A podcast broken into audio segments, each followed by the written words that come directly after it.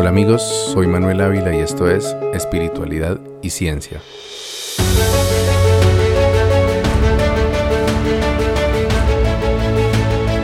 Después de recibir mi rito de paso, por fin pude sentirme totalmente parte de la comunidad de Pueblo Nación Muiscachicha.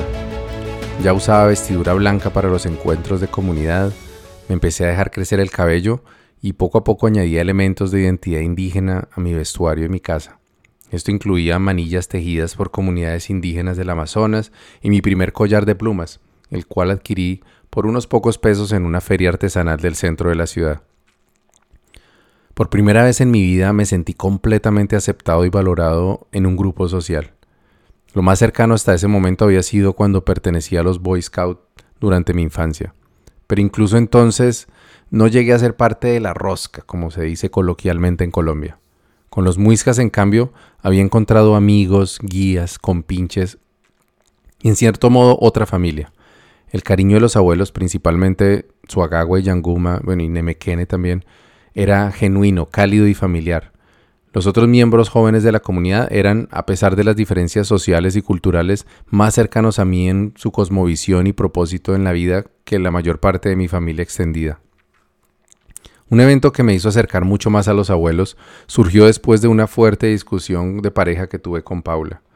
Habíamos encontrado por primera vez una prueba seria para nuestra relación y fue la primera vez que estuvimos realmente cerca de dar por terminado nuestro proyecto de pareja.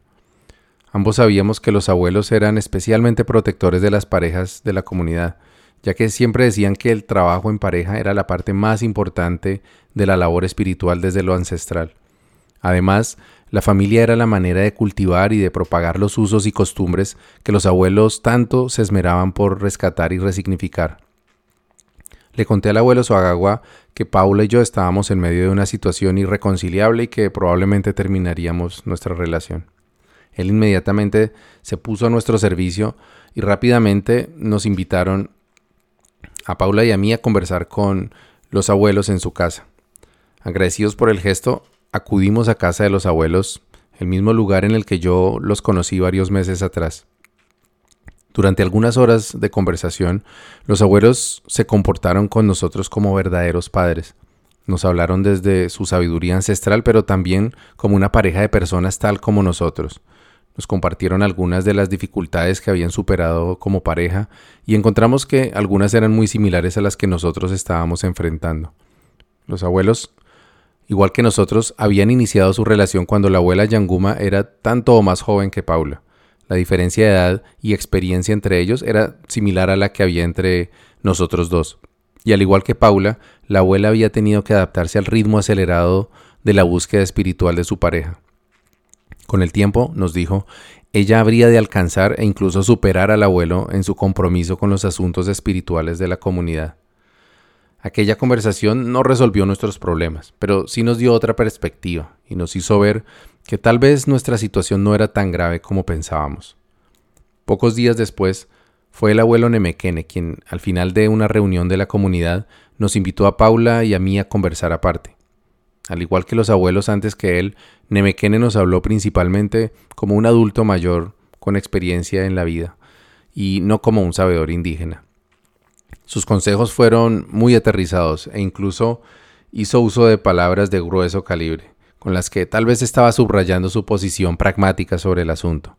Agradecimos su valiosa opinión y con un esfuerzo importante tanto por parte de Paula como de mi parte, logramos superar la prueba y fortalecer nuestra relación. En retrospectiva, a pesar de lo útiles que resultaron los consejos de los abuelos y el evidente cariño que los motivaba, el evento sería una nueva bandera roja, similar a la que percibí con mi juramento de lealtad en el rito de paso. Los abuelos eran una autoridad espiritual, pero también social y administrativa. Así que el hecho de que nuestros problemas de pareja se discutieran entre ellos y luego intervinieran directamente acarreaba peligros que en ese momento ni siquiera intuíamos. Durante ese año sucedió algo que a la postre transformaría las dinámicas de la comunidad durante los siguientes años. La nueva administración distrital decidió que la maloca del jardín botánico no seguiría siendo administrada por la comunidad muisca, como había sido hasta ahora, por recomendación del abuelo Víctor Martínez, quien dirigió su construcción para la búsqueda espiritual de los muiscas. sino que tendría que ser compartida por todas las comunidades indígenas presentes en la capital. La coordinación de actividades quedaría entonces a cargo de la Organización Nacional Indígena de Colombia, ONIC. La ONIC es una organización que agrupa un gran número de cabildos indígenas del país, pero solamente aquellos legalmente establecidos y reconocidos por el gobierno colombiano, algo que en ese momento no había logrado ni el pueblo nación Muisca Chipcha ni los cabildos que apenas estaban en formación. Además de la falta de reconocimiento, Pueblo Nación carecía de una buena relación con los cabildos muiscas que sí eran reconocidos por el gobierno y que hacían parte de la UNIC. De esto hablaré más adelante. En cualquier caso, el resultado neto del cambio de administración fue que no pudimos seguir usando la maloca del jardín botánico y la comunidad se quedó sin su más importante faro para buscar nuevos muiscas, simpatizantes que quisieran hacer parte del proyecto de resignificación del pensamiento ancestral muisca que lideraban los abuelos. Los abuelos empezaron inmediatamente a buscar recursos legales y apoyos políticos para lograr un retorno a la maloca, el cual nunca llegó a darse, al menos no en las condiciones anteriores. Mientras tanto, la alternativa era buscar sitios adecuados para las reuniones de la comunidad, que usualmente convocaban entre 30 y 50 personas, y para las convocatorias públicas que se hacían para dar visibilidad al proceso y atraer nuevos miembros. La solución para lo segundo fue utilizar las aulas ambientales, o espacios en parques naturales y humedales públicos pertenecientes al distrito de Bogotá, los cuales se podían usar sin necesidad de permisos formales. Estos espacios incluían principalmente el Parque Mirador de los Nevados en la localidad de Suba, el Parque Santa María del Lago y el Humedal Jaboquen en Gavetiva y el Humedal del Neuta en la localidad de Soacha. En estos lugares, que eran bellas reservas naturales a cielo abierto, los abuelos convocaban a conversatorios, ceremonias y charlas que a veces se hacían con el único fin de dar a conocer el pensamiento muisca, y otras veces se enmarcaban como parte de contratos de divulgación cultural que los abuelos Suagagua y Yanguma gestionaban con el gobierno distrital a través de una fundación privada llamada FUNASA, que pertenecía a ellos como personas naturales, pero no a la comunidad muisca. Para las reuniones de la comunidad sí se necesitaba un espacio cerrado y privado, ya que se trataban temas del orden interno de la comunidad y se realizaban ceremonias de limpia como las que he descrito anteriormente, que tenían que mantenerse lejos de los ojos del público. Siempre había simpatizantes del movimiento que ofrecían locaciones para realizar las reuniones, pero no siempre eran convenientes desde el punto de vista de la ubicación o su capacidad. El primer lugar de reunión que la comunidad utilizó después de salir de la maloca del jardín botánico fue un salón comunal ubicado en el barrio Nicolás de Federman, hacia el centro de la ciudad.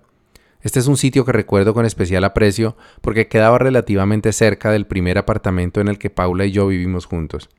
Allá continuaron las reuniones de los viernes en la noche, y a pesar de que no contaba con la majestuosidad y el ambiente ancestral de la Maloca, supimos adecuarnos a la nueva realidad y considero que las reuniones no perdieron en calidad y emoción, aunque hay que reconocer que los abuelos de pie frente a una pizarra con marcador en mano no se veían tan místicos como sentados a un lado del fuego en la maloca.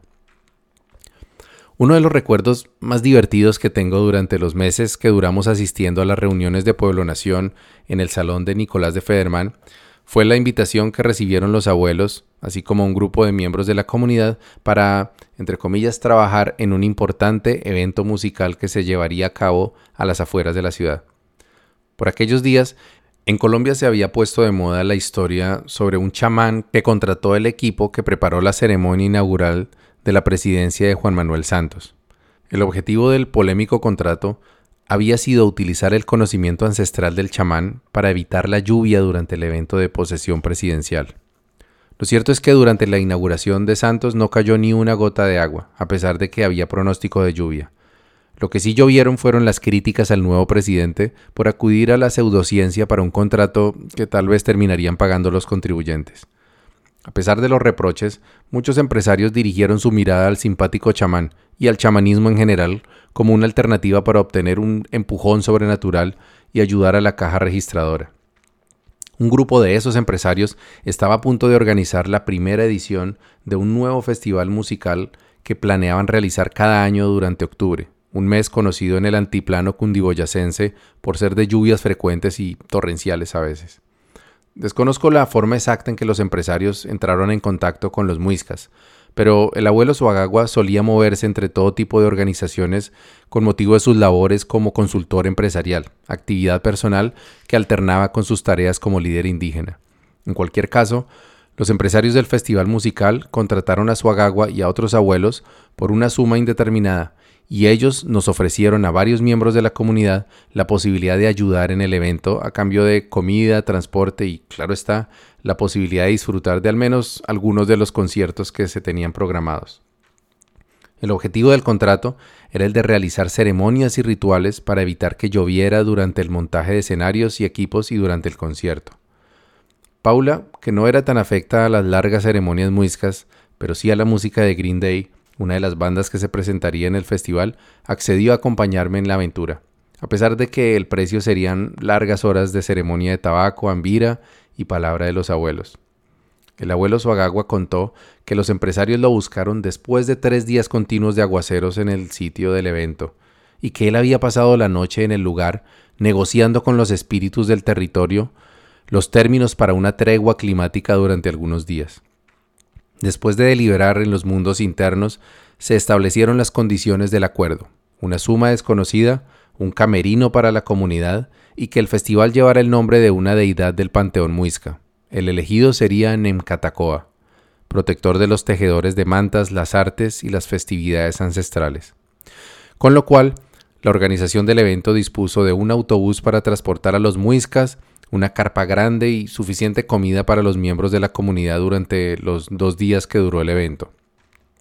Paula y yo acompañamos el evento durante un día con su noche ya que en realidad lo que más nos animaba era ver de cerca a una de nuestras bandas musicales favoritas, Green Day. Sin embargo, atendiendo el compromiso adquirido, desde temprano estuvimos sentados junto a los abuelos y los otros miembros de la comunidad rapeando tabaco, chupando ambira y palabreando al lado del fuego sobre nuestros temas organizativos y espirituales. De vez en cuando aparecía un nubarrón en el cielo, y la abuela Yanguma inmediatamente repartía tabacos nuevos, nos pedía que los encendiéramos y los ofrendáramos al espíritu de Sie, agua, pidiéndole que llevara la lluvia a otra parte. Si la nube se resistía, la abuela empezaba a carburar el tabaco con aún más empeño, y si la cosa se ponía difícil, se sacaba el tabaco, lo giraba con la punta encendida hacia adentro de la boca y lo soplaba con fuerza, mientras con la mirada conminaba a la rebelde nube a volver por donde vino. Sin poder constatar si fue por efecto del acuerdo que hizo el abuelo Suagagua, la soplada de tabaco en reverso de la abuela o las caóticas dinámicas de viento de la sabana, lo cierto es que durante los dos días que duró el evento solamente cayeron unas breves lloviznas, que no alcanzaron a espantar a los asistentes al festival. A pesar de que, por las lluvias de los días previos, el piso sí estaba hecho un completo lodazal, y todo el mundo andaba con barro hasta las rodillas. Lo que sí hay que reconocer es que cada vez que la incipiente llovizna remitía, nosotros reclamábamos el éxito como propio. Después de todo lo que yo había vivido, no estaba en posición de dudar del poder de las plantas sagradas, a pesar de que mi mente racional se burlaba de mí en secreto. En Catacoa fue para nosotros una agradable experiencia en general. La compañía de los amigos muiscas y de los abuelos siempre era agradable, y tuvimos la oportunidad de disfrutar del mejor concierto que habíamos presenciado hasta ese momento, a pesar del pésimo estado de la grama y los numerosos problemas de sonido que se presentaron. Incluso estuvimos muy cerca de ver a nuestros ídolos musicales cuando nos encontrábamos al lado del camerino que les habían asignado y vimos una camioneta que salía de la estructura tipo carpa. En su interior se movían unas sombras con estilos de cabello que de inmediato reconocimos, pero cuando nos acercamos con la idea de usar nuestro estatus de indígenas guardianes de los elementos, fuimos detenidos por un par de corpulentos escoltas. El único punto discordante de la noche sucedió justo en el momento que para los abuelos sería la mejor parte del compromiso. Poco antes de que Grinday subiera al escenario, el abuelo Suagagua nos contó la sorpresa que tenía guardada. La más importante de las condiciones que los abuelos del territorio habían puesto para eximir de tormentas al emproblemado festival era que los abuelos y miembros de la comunidad muisca tendríamos la posibilidad de subir a la tarima principal antes del número más importante de la noche, para dirigirnos al público. Huelga decir que no habíamos preparado nada y que las dotes artísticas del grupo estaban muy lejos de lo que pudiera considerarse ligeramente sofisticado. Aún así, terminamos de pie con nuestras vestiduras blancas detrás de los abuelos frente a no menos de 10.000 personas ansiosas, como nosotros, de ver a la mítica banda de California. El abuelo Suagagua tomó el micrófono principal y saludó con entusiasmo a los asistentes, haciendo gala de unas sorprendentes dotes de animador. El público recibió al abuelo con euforia y estalló en un fuerte aplauso que la verdad me sorprendió. El abuelo anunció que realizaríamos un saludo a los cuatro vientos para encomendarlos a todos a los espíritus guardianes del territorio, y luego los dejaríamos con el plato fuerte de la velada. Los aplausos se repitieron y los abuelos sonreían, probablemente palpando el ansiado despertar masivo del espíritu muisca. Inmediatamente, la abuela Yanguma tomó el micrófono principal y empezó a entonar el tradicional canto Atafijisca, el cual eh, transcribí en un capítulo anterior. Allí empezaron los problemas. Para empezar, debo decir con todo respeto por la querida abuela Yanguma que su voz y afinación no son privilegiadas, y para colmo de males, Tampoco era diestra en manejar un sistema de sonido de ese nivel.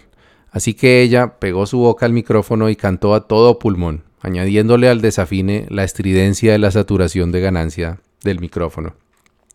Supongo que los técnicos de sonido reaccionaron inmediatamente bajando el nivel de las entradas, pero lo que lograron fue acallar casi por completo los tímidos tambores que mis compañeros trataban de hacer sonar al nivel del canto de la abuela.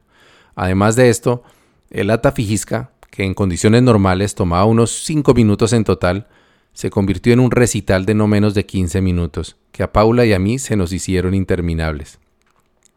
Entre cada estrofa del canto, el abuelo Suagagua tomaba el micrófono para explicar a la ya impaciente audiencia el profundo significado de cada palabra.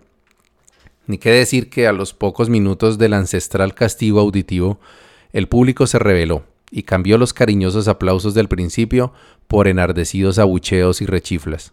Mi hermana, que se encontraba ese día entre el público, nos contó luego que los insultos también estuvieron a la orden del día, y que los pocos aplausos que se escucharon desde la tarima solo tenían la intención de informar a la pintoresca banda muisca que era hora de desalojar para darle paso a los rockeros.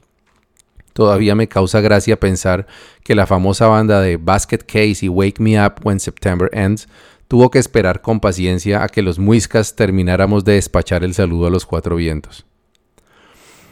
No sé si fueron los abucheos en la tarima o que los organizadores del festival, cada vez más atareados y agotados por numerosos contratiempos, ya no tenían tiempo y paciencia para atender las demandas de los muiscas. Pero el caso es que la abuela Yanguma entró en uno de sus proverbiales explosiones de mal genio y empezó a soplar tabaco con furia por la nariz de los muiscas que tenía al alcance. También la vi soplando tabaco al revés, como sabíamos que solía hacer cuando utilizaba los humos de la planta en modo de ataque. Decía que los organizadores no iban a pasar por encima de la abuela Kagui, que era el nombre del alter ego que poseía cuando llegaba su abuela espiritual, y echó unas cuantas sentencias airadas en lengua ininteligible que usaba como parte de ese performance. Nuevamente Tal como pasó con la cumplida profecía de que no llovería durante el festival, también se cumplió la advertencia de Yanguma de que los abuelos castigarían a los organizadores por su insolencia. La tregua de la lluvia solo llegó hasta poco después del último día del festival y no alcanzó para poder recoger equipos, tarimas y carpas, con lo que las pérdidas de los empresarios seguían acumulándose. Y lo peor fue que en un imprudente ejercicio de desmontaje de equipos bajo el aguacero, uno de los empleados de un contratista se cayó desde una tramoya sufriendo graves lesiones.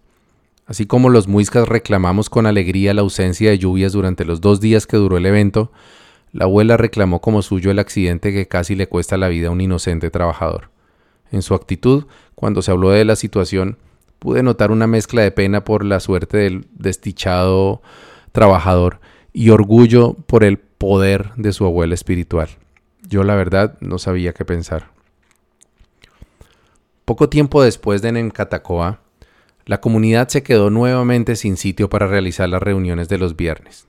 Y nuevamente, los abuelos tuvieron que empezar a mover sus contactos para lograr un nuevo sitio de reunión. En este caso, nuevamente dieron fruto los numerosos contactos de asesoría y coaching que el abuelo Suagagua mantenía como parte de su actividad profesional. El nuevo santuario para la resignificación muisca provino de la mano de la familia del desaparecido escultor colombiano Héctor Lombana, creador de los famosos monumentos de los zapatos viejos y la India Catalina en Cartagena y de los indígenas arhuacos en Santa Marta. El artista falleció por un paro cardiorrespiratorio en octubre de 2008, pero lo sobrevivieron su viuda y tres hijos cuyos nombres revelaban la fascinación del maestro Lombana por la mitología griega, Perseo, Ulises y Aquiles. Desconozco el motivo por el cual el abuelo Suagagua había conocido a la familia Lombana, pero lo cierto es que todos ellos, sobre todo la viuda y su hijo Perseo, se enamoraron de la causa muisca y sin dudarlo ofrecieron su hermosa casa cerca de la plaza principal del antiguo municipio de Suba para realizar las reuniones de la comunidad. De todos los sitios donde nos reunimos después de salir de la maloca del jardín botánico, la casa de Perseo, como quedó bautizada la antigua casona de paredes blancas, fue el sitio del que mejores recuerdos tengo, y donde hicimos más ceremonias y rituales, incluyendo mi matrimonio espiritual con Paula, el cual describiré en el siguiente capítulo. La casa, llena de obras de arte, esculturas inacabadas y hermosas flores, era una invitación a la reflexión y al descanso, y allí asistimos durante varios meses Paula, mi hija Ana María y yo.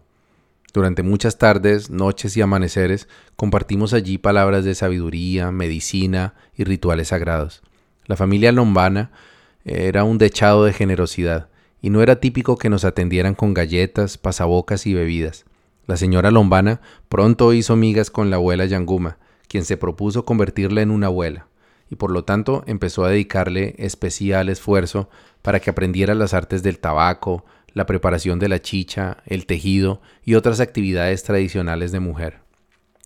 La señora se dedicó con constancia y empeño a recibir este conocimiento y soportar con estoicismo las duras pruebas que con frecuencia entraña el recibir empoderamiento en estos usos ancestrales. La abuela Yanguma era conocida por ser a la vez cariñosa y exigente con sus mujeres, incluso llegando a veces a reprender y causar algunas lágrimas, que desde luego no eran nada en comparación con las que ella misma tuvo que derramar cuando recibió instrucción por parte de sus abuelas mentoras. Una de las ceremonias que realizamos en casa de Perseo y que yo recuerdo con mayor cariño fue una preparación de ambira, de esas que solían durar entre 36 y 48 horas y que involucraban la participación de casi todos los miembros de la comunidad.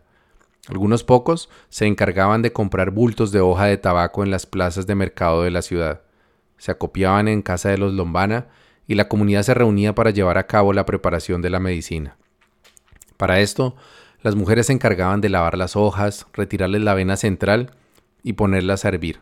Cuando ya estaban en su punto, los hombres nos encargábamos de retirar las hojas de la enorme olla y proceder a exprimirlas con trapiches manuales que se improvisaban con dos palos fuertes y un costal de polietileno. La lona se cosía entre los palos, como si se tratara de una hamaca, con listones, y en ella se ponían las hojas hervidas. Luego, dos varones se encargaban de girar los palos en sentidos opuestos, mientras un tercero apretaba con sus manos la lona para sacar hasta la última gota de savia rica en nicotina.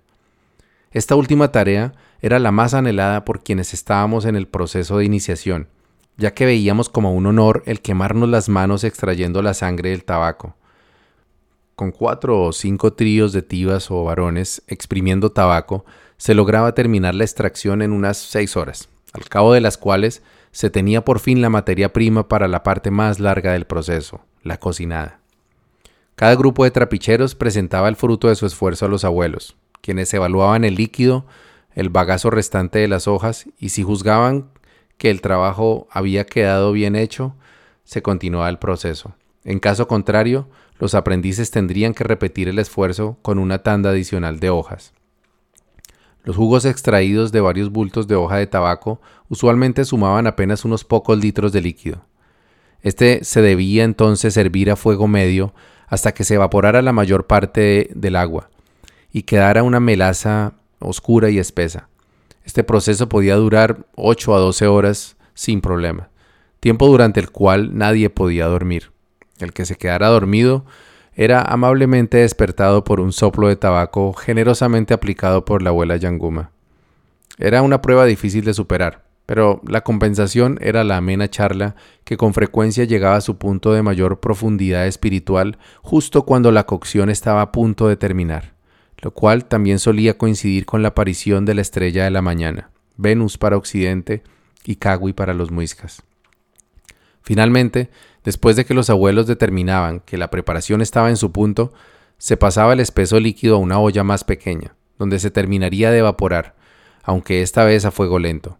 Esta fase podía durar otras seis a ocho horas, y era la parte donde la mayoría éramos vencidos por el sueño, y solo algunos abuelos y sabedores más experimentados lograban quedarse para ver el momento justo en que la mezcla se convertía en ambira. En este instante, dicen los abuelos que el tabaco revela el tipo de ambira que es y el trabajo que viene a realizar en la comunidad. Podía ser sanación de pareja, trabajo de prosperidad, cierre de ciclos u otros temas similares. El proceso que la comunidad vivió en casa de Perseo llegó a su fin después de que la familia lombana, llevando al extremo su generosidad, aprovechara un contrato que obtuvieron con la gobernación del departamento del César para ensamblar una gigante escultura que el maestro Lombana dejó sin terminar al momento de su muerte, para ayudar a varios empobrecidos miembros de la comunidad muisca de Pueblo Nación, incluyendo al abuelo Siguacinza. Un grupo de unos seis u ocho muiscas, ninguno de ellos con experiencia en escultura, aunque varios sí en construcción, se dirigieron a Valledupar con los Lombana y se dispusieron a ensamblar el enorme exeomo. Para hacer corta la historia, y porque yo no estuve allí, así que lo que conozco de ese evento provino de algunos de los que sí lo hicieron, baste decir que la intervención muisca en la megaobra fue un fracaso. Contaron que los muiscas pasaban más tiempo rapeando tabaco y conquistando damas de la localidad que juntando las piezas del sagrado rompecabezas. Según uno de los participantes, el abuelo Siguacinza no movía ni un dedo para mezclar yeso ni para pegar o ensamblar partes, porque decía que su trabajo era espiritual y que desde su poporo estaba cuidándolos para que todo saliera bien. Esto no era lo que tenía en mente la familia Lombana y después de intentar poner orden a los díscolos contratistas, terminaron por declararlos insubsistentes y embalarlos de vuelta a la capital.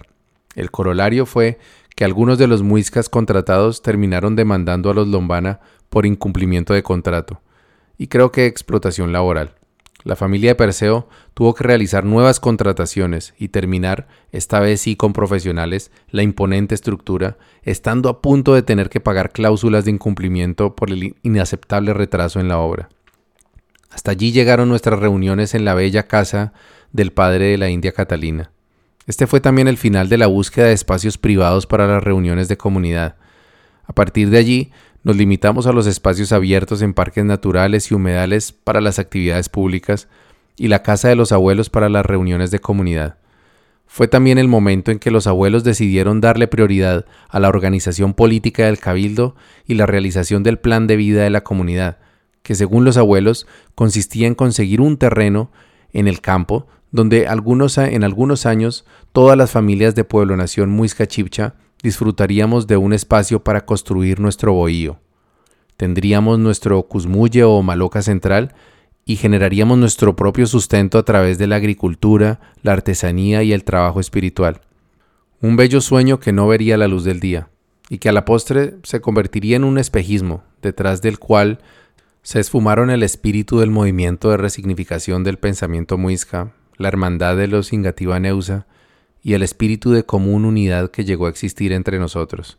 Detrás del humo y los escombros de esa comunidad se revelaría la verdadera naturaleza del movimiento, un proyecto que no nació en los corazones de dos hermanos hijos de muiscas al lado de la laguna de Fúquene como yo creía, sino en fraternidades ocultistas de Bogotá en los años 30. Buen camino y buena brisa.